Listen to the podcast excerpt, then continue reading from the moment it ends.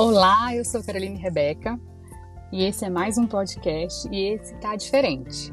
Hoje não vai ser só eu aqui falando, eu vou bater um bate-papo e como é uma ligação, né, vai ter uma o áudio às vezes não fica muito legal porque tem essa variação da internet, né, que a gente não tem esse controle. Mas o bate-papo tá incrível porque a pessoa é assim fantástica. A vida lhe deu alguns obstáculos para superar e ela encarou de frente e vive cada obstáculo com uma garra, com uma força e determinação admirável e acho que nós temos muito que aprender. Vou chamar ela aqui você vai se emocionar junto comigo.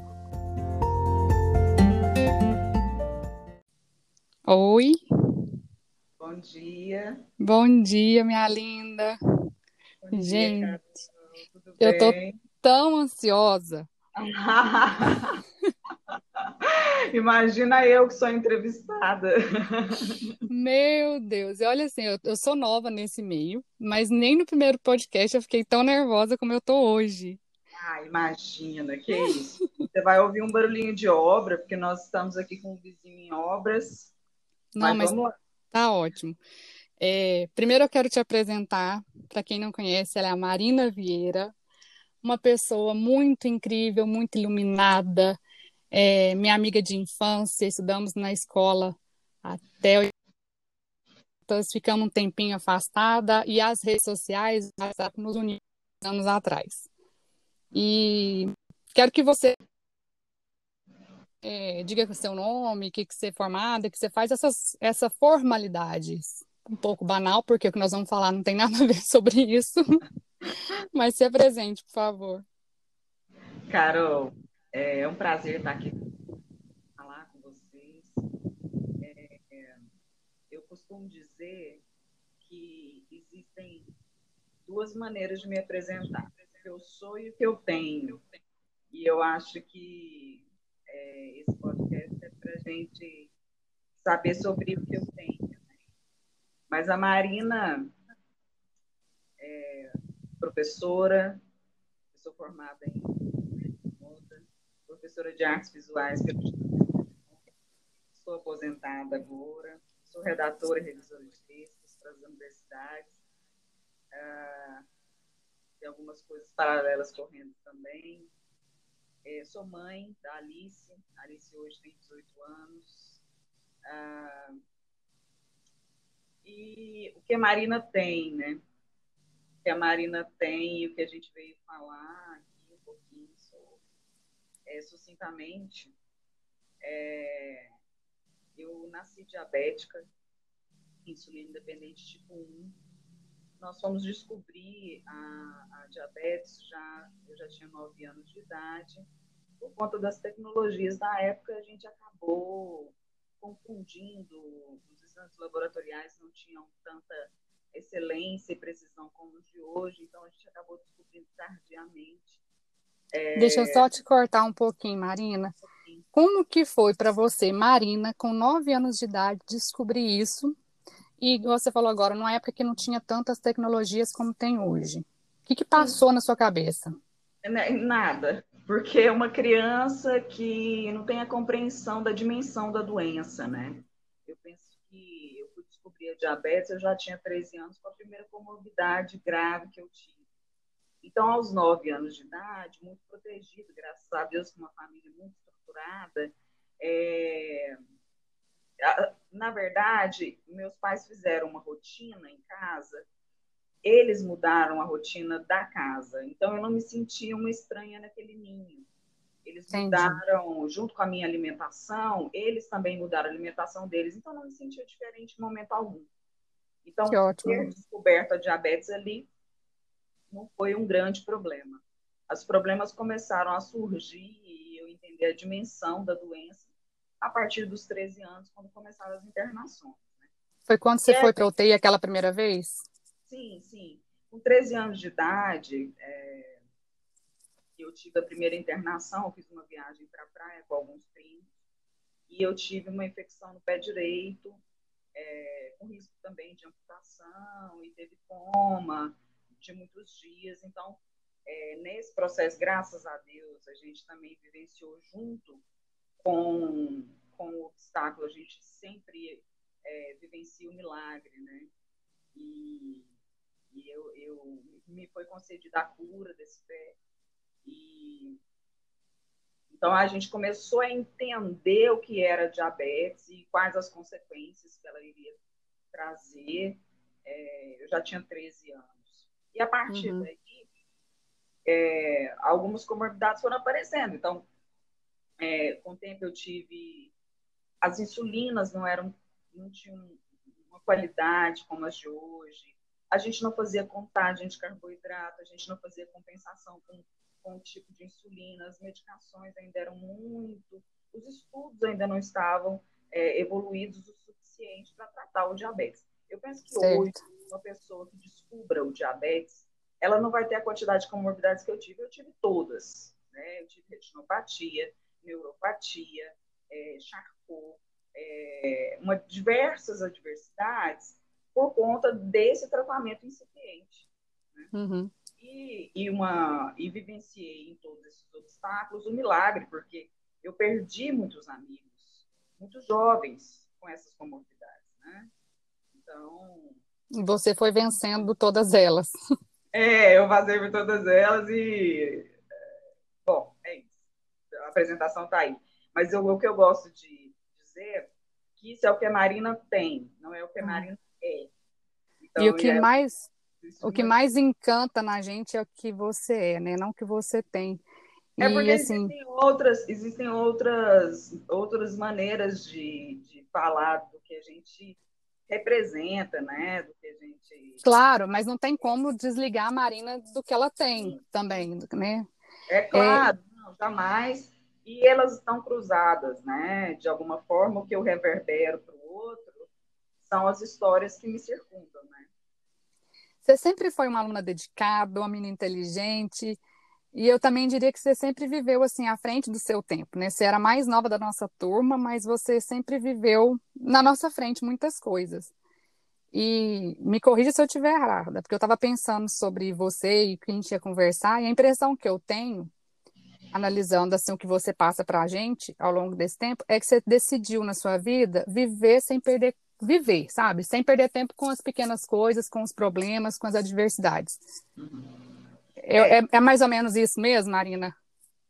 É, primeiro, que eu acho muito interessante ter esse feedback da sua parte e da parte de qualquer pessoa, porque é muito difícil para mim. É, a primeira pergunta é muito capciosa, porque o que você é e o que você tem, né? Uhum. Ela é um pouco capciosa, porque você falar o que eu tenho, mas o que eu sou depende muito, por exemplo, dessa resposta que você me deu. Então, a minha representação ela permeia a sua vida, né? Como é que eu te toquei em algum momento? Então, você acabou de fazer uma descrição linda, isso me emociona muito, porque quer dizer que é, dentro dos princípios que eu carrego, você absorveu os que eu realmente queria ter passado. Isso é uma, uma confirmação de que eu tenho dado passos corretos, né? É, segundo a minha, a minha capacidade de, de estruturar os meus princípios, é, a minha moral. Então, eu fico muito feliz com esses feedbacks. Eu prefiro que, que me falem como é que eu toquei a sua vida do que dizer sobre mim ou, ou afirmar alguma coisa sobre mim.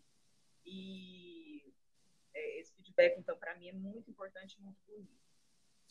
Só Não fazendo. Não errada, ah. de jeito né? Eu decidi desde muito cedo, quando eu tive a primeira comorbidade, quando eu tive a primeira ameaça de amputação, eu decidi sim viver uma vida muito mais intensa. E veja bem, é, essa intensidade ela difere da impulsividade, porque pode sim. ser muito confundido, né? É, eu sou muito responsável com as minhas coisas. É, com a própria comorbidade que eu tive e tudo mais. É, sou muito responsável com, as, com os, meus, os meus compromissos é, e, e, um pouco rígida também. É, eu não desfaço compromisso, eu sempre falo isso, eu não desfaço, eu não faço se eu não puder cumprir e não desfaço compromissos. E um deles é, que eu levo muito a sério é meu compromisso com Deus. Né? Então, é, se eu sobrevivi, foi na gratidão de que e na gratidão e no, no compromisso que eu tenho com, com a minha parte espiritual, né? com a minha evolução espiritual.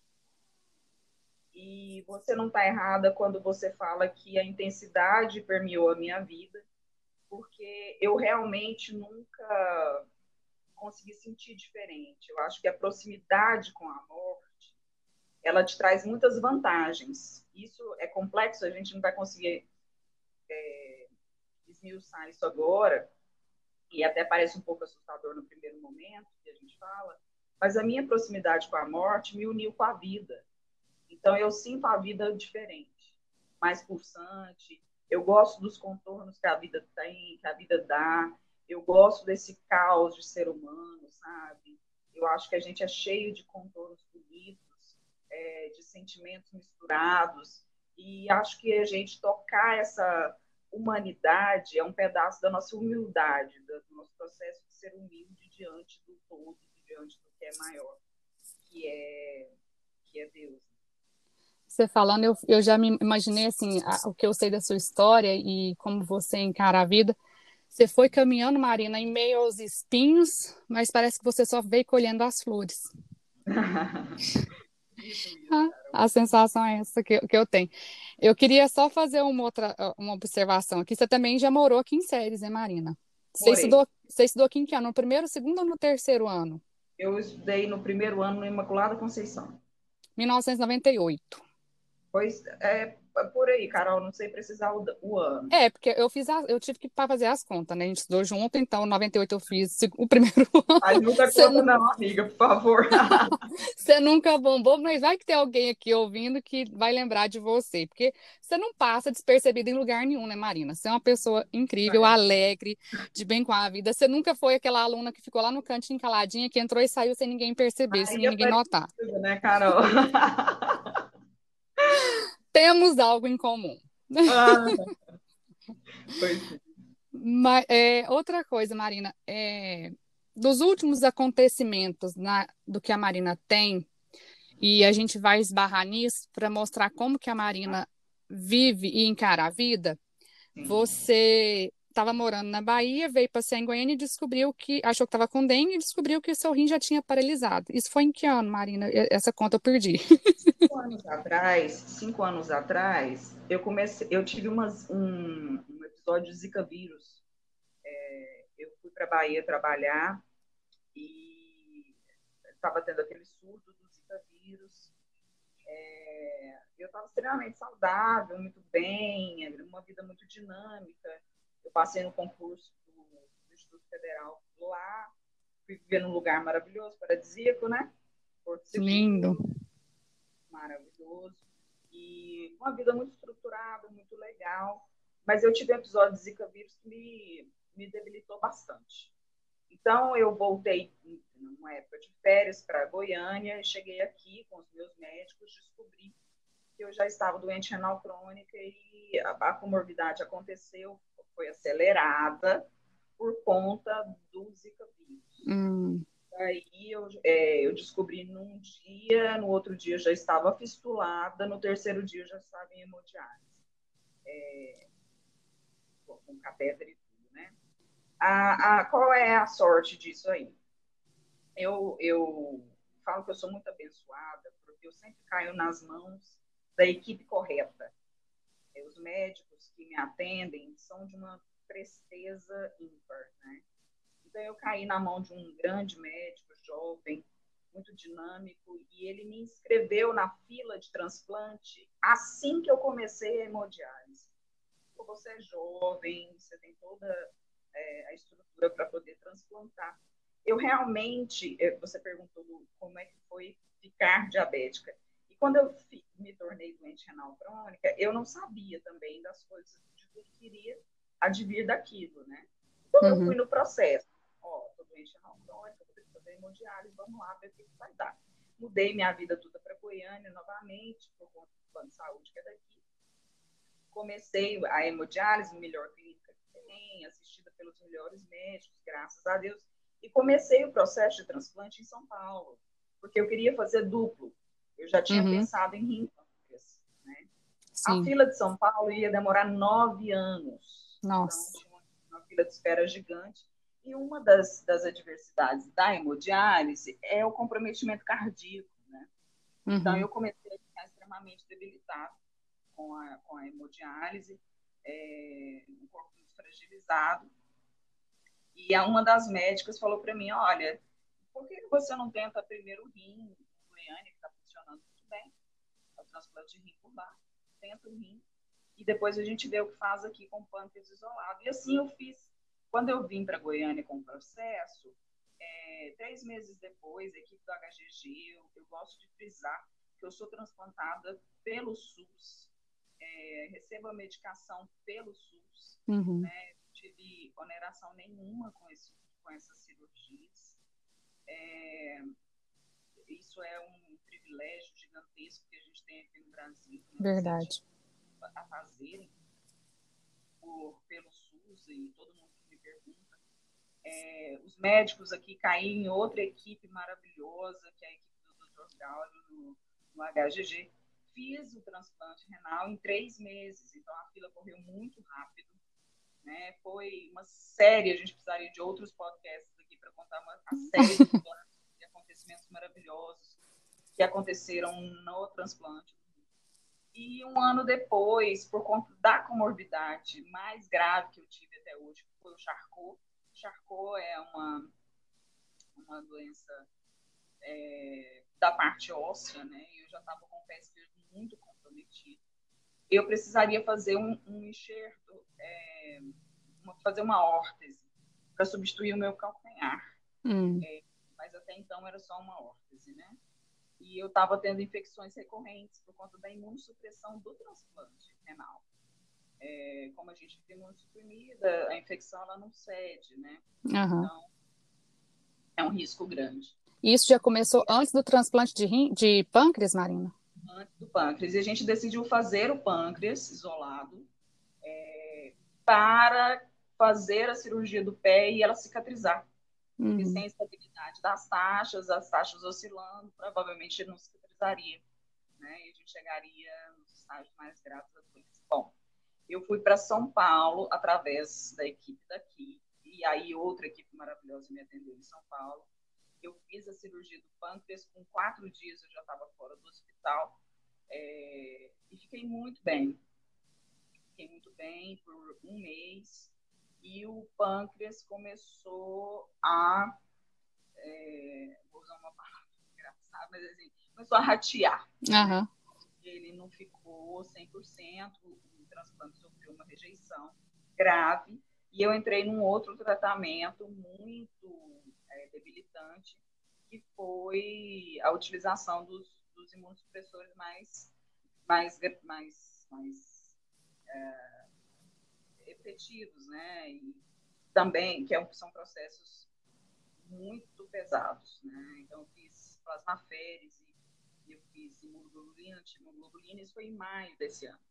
E o pé é, fechava, abria ferida, fechava, abria ferida, mas toda vez que eu pisava novamente, os ossos que estavam em necrose já é, faziam a ferida novamente. E eu já estava muito debilitada para andar, passava um tempo de bota, depois um tempo de andador, e quando eu voltava a pisar mesmo de tênis e tudo, abria a ferida novamente. Bom, é, a situação do Charcot foi ficando muito grave, e a gente tinha decidido em novembro fazer uma órtese numa tentativa de não amputar o pé esquerdo, né? Então, já estava decidido, a cirurgia seria dia 10 de dezembro. Só porque nesse meio tempo eu tive duas infecções muito violentas e acabou agravando. É, mas assim de uma forma, dessa vez foi mais mais grave, sabe?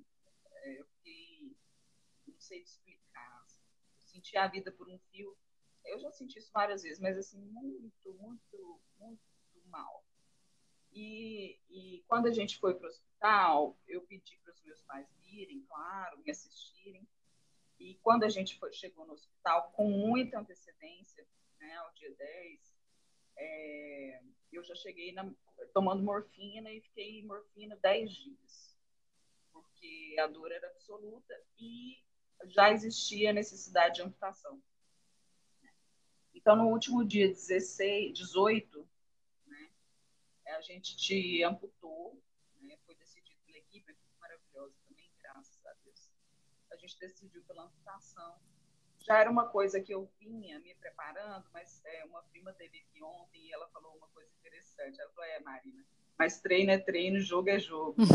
Verdade. É, porque a gente espera, mas nunca é exatamente. É, a gente nunca está preparado realmente para a realidade da. Então a gente fez essa amputação, já tem aí, vai fazer um mês daqui uns dias isso.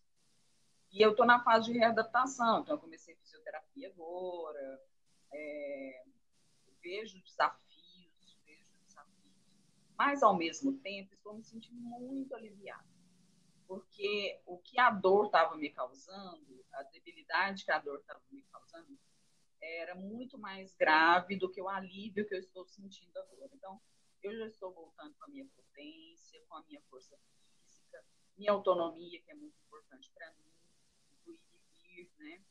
É, e os desafios, agora eu penso que eles são normais da readaptação.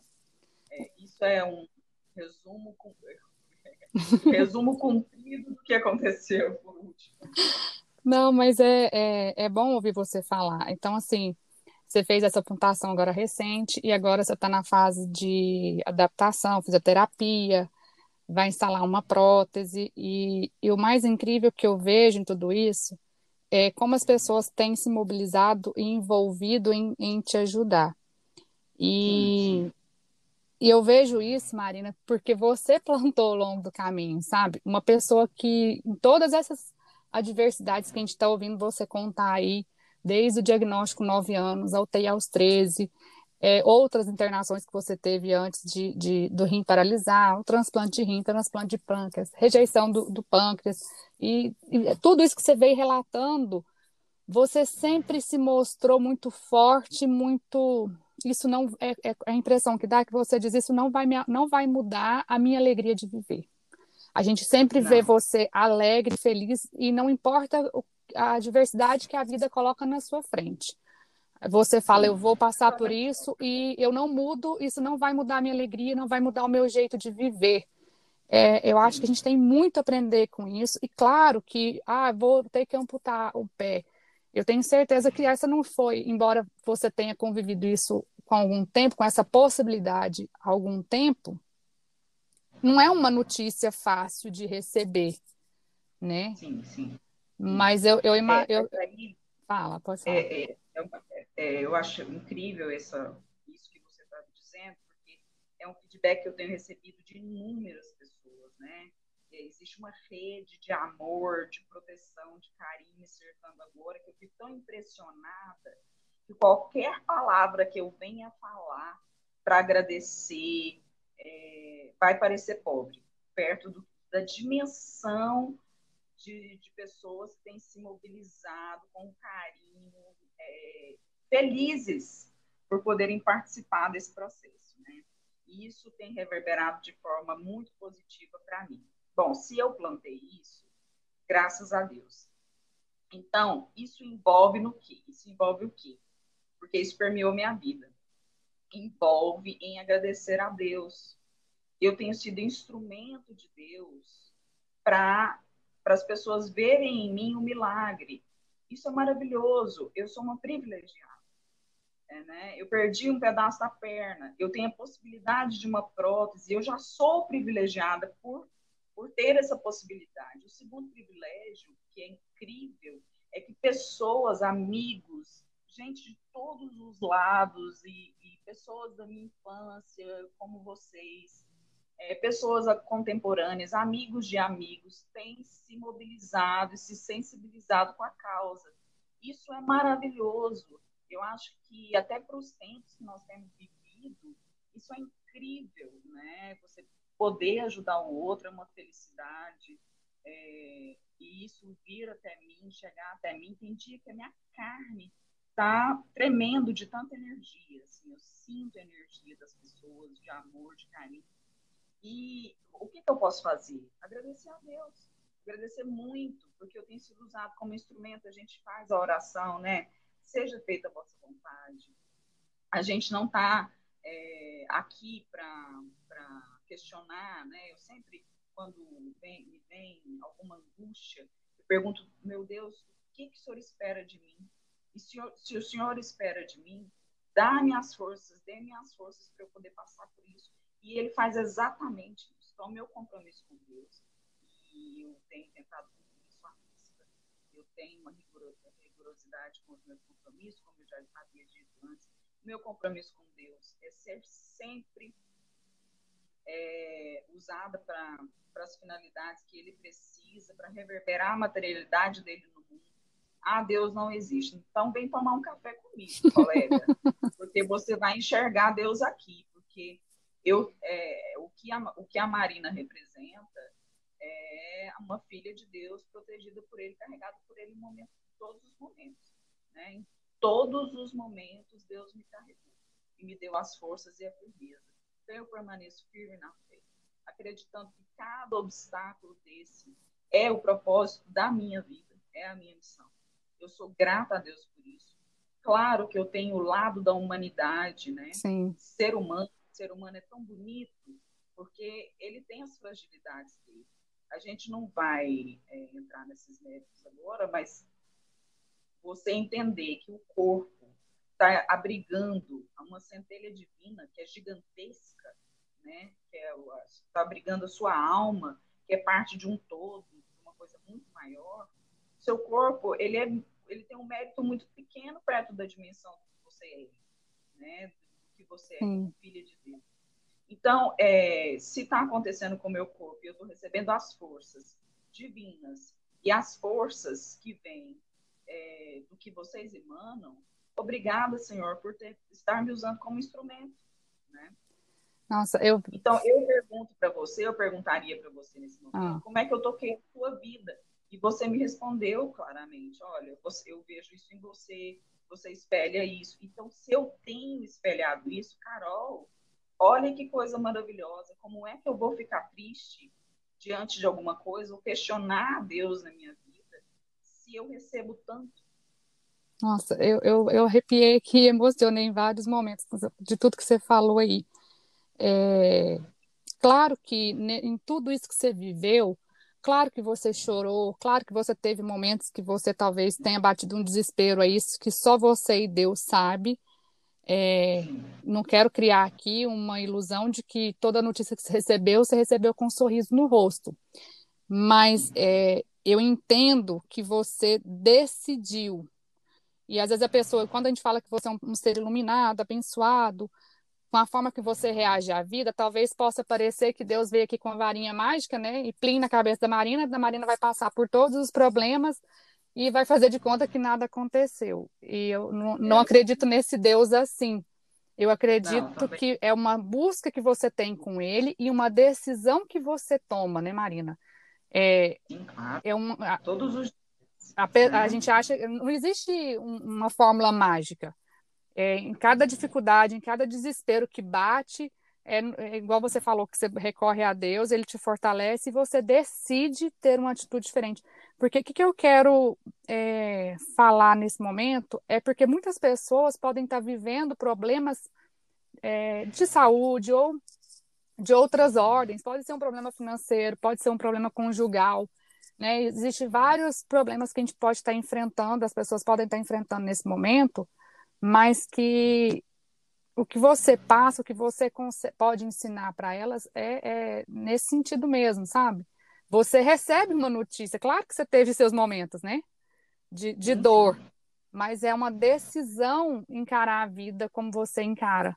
Não é uma coisa é. que emana naturalmente. Eu acho que todos os dias você tem que ter essa decisão.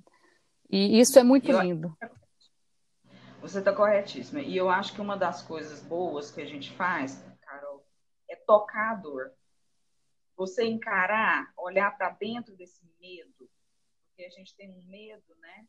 Às vezes bate a ansiedade, né? Eu sou muito intensa no meu momento, no meu dia, vivo muito presente, encaro muito presente, mas às vezes faço uma sombra de ansiedade sobre o futuro, né? Como é que a Marina vai se virar daqui para frente? Como é que vai ser o deambular com a prótese e outras questões que venham a surgir? É muito importante que você sente com você mesmo, olhe para dentro dessa dor e consiga perceber aonde qual é a raiz dela. Né? Então, é uma coisa que eu tenho tentado deixar para minha filha é a coragem. A vida vai embrulhar, vai, vai torcer, vai esticar, vai esfriar, vai esquentar. Você tem humanidade, você é um ser ínfimo. Abrace a sua humanidade, né? Respeite a sua humanidade, se perdoe pela sua humanidade.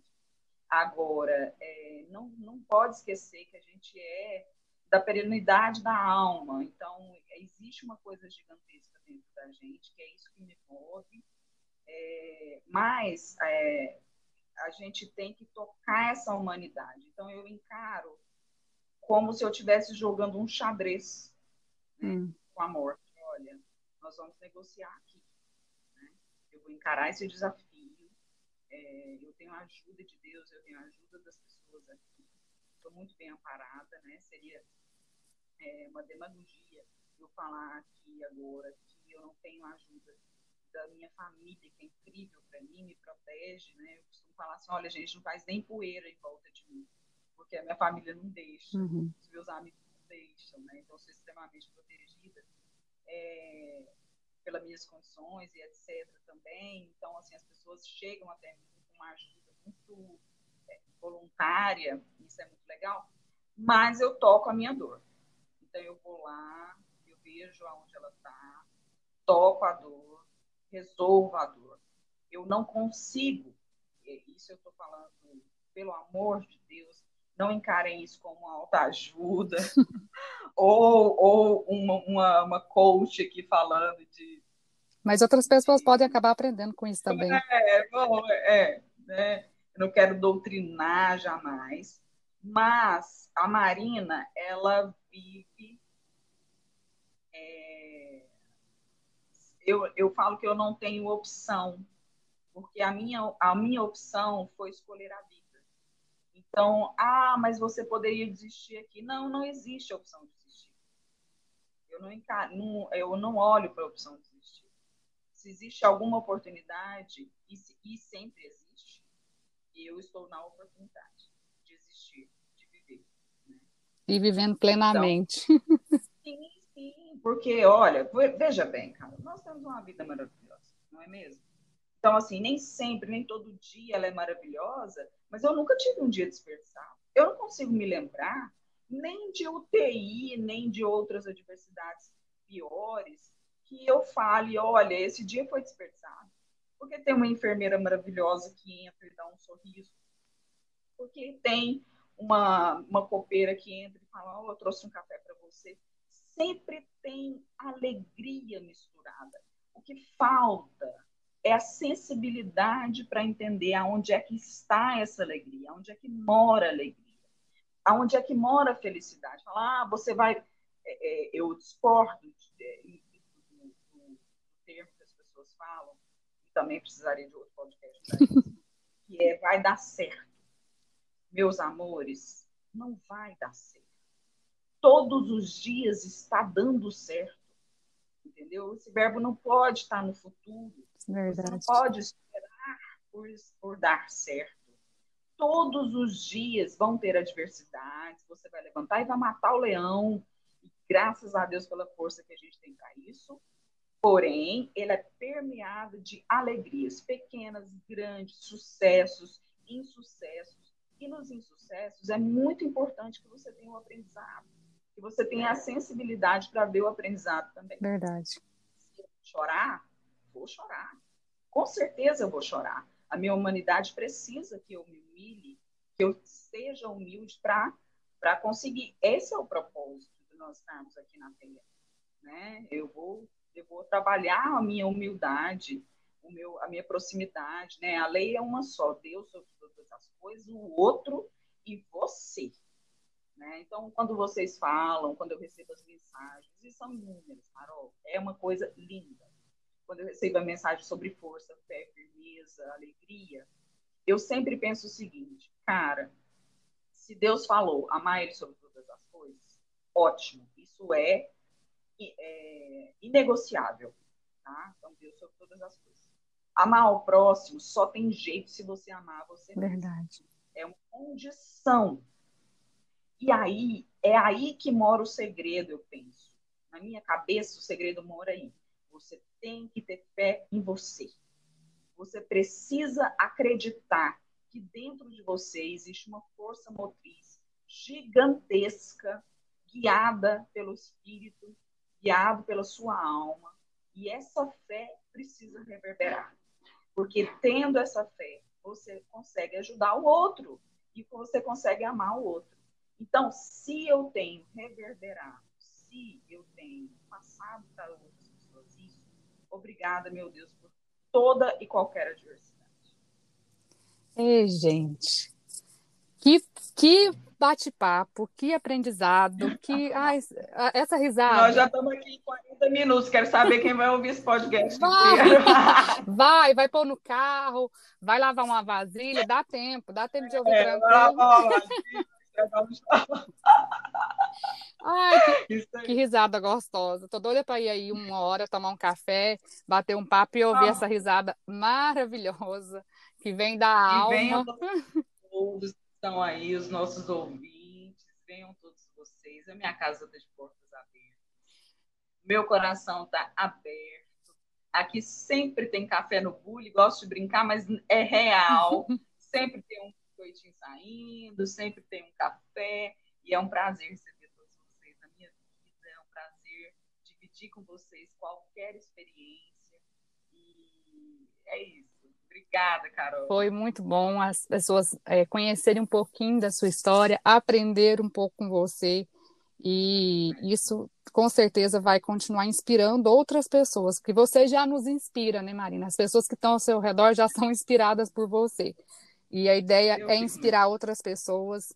E nós estamos aí nessa luta para que você consiga se reabilitar, continuar a sua vida normal, sim, porque é assim que você faz né? Coisa mais boa, né? no... É, é, eu estou muito feliz, eu estou muito feliz e assim grata, imensamente grata. O que eu posso fazer agora para agradecer todo esse carinho que tem vindo até mim continuar a minha reabilitação para logo, logo tá serelepe por aí. Não, é não? não, eu tenho certeza que vai chover de, de, de bênçãos na sua vida. E tem muitas Sim. pessoas que te amam, te admiram, e agora muitas outras irão te admirar também. Porque você, você é isso, Marina. É força, é garra, é determinação, é uma pessoa de, de fé que busca em Deus a sua força e encontra, né? Muitas pessoas buscam e não acham. E eu acho, não, não acho que é por conta de Deus, não, porque às vezes as pessoas buscam querendo que as coisas venham de mão beijada, né? E aquela história, é muitas vezes é uma decisão, e você decidiu isso na sua vida. Que Deus continue te abençoando e beijo para você, beijo seu coração. A todos nós, gente. Deus te abençoe. Com todos. Um abraço. Oh, tchau. Encerramos esse podcast com a Marina. E desde quando eu criei meu primeiro podcast, o intuito é acrescentar conteúdo na vida das pessoas. E, primeiramente, na minha, sempre é assim. É, mesmo quando eu preparo alguma coisa para dizer, é porque está falando comigo primeiro, né? Para depois eu transmitir para vocês. E eu queria que a gente aprendesse com ela, com essa força que ela tem, com tudo que ela já viveu. Mas eu também não podia deixar de, de falar aqui que ela está em tratamento, o tratamento é caro, o custo desse tratamento vai ficar em 53 mil reais, e tá incluída aí prótese, fisioterapia, né, medicação, tudo. E nós temos reunido pessoas que têm apreço pela Marina, que quer, sente vontade de ajudá-la de alguma forma. Então, se você sentiu tocado e tem no seu coração esse desejo de ajudá-la, eu vou deixar aqui também o número da conta para que você possa fazer a sua contribuição. É Caixa Econômica Federal, número 104, a agência é 0075, a conta corrente 28705 dígito 6. A operação é 001, Marina Vieira Gonçalves e o CPF é 0042 5479 110.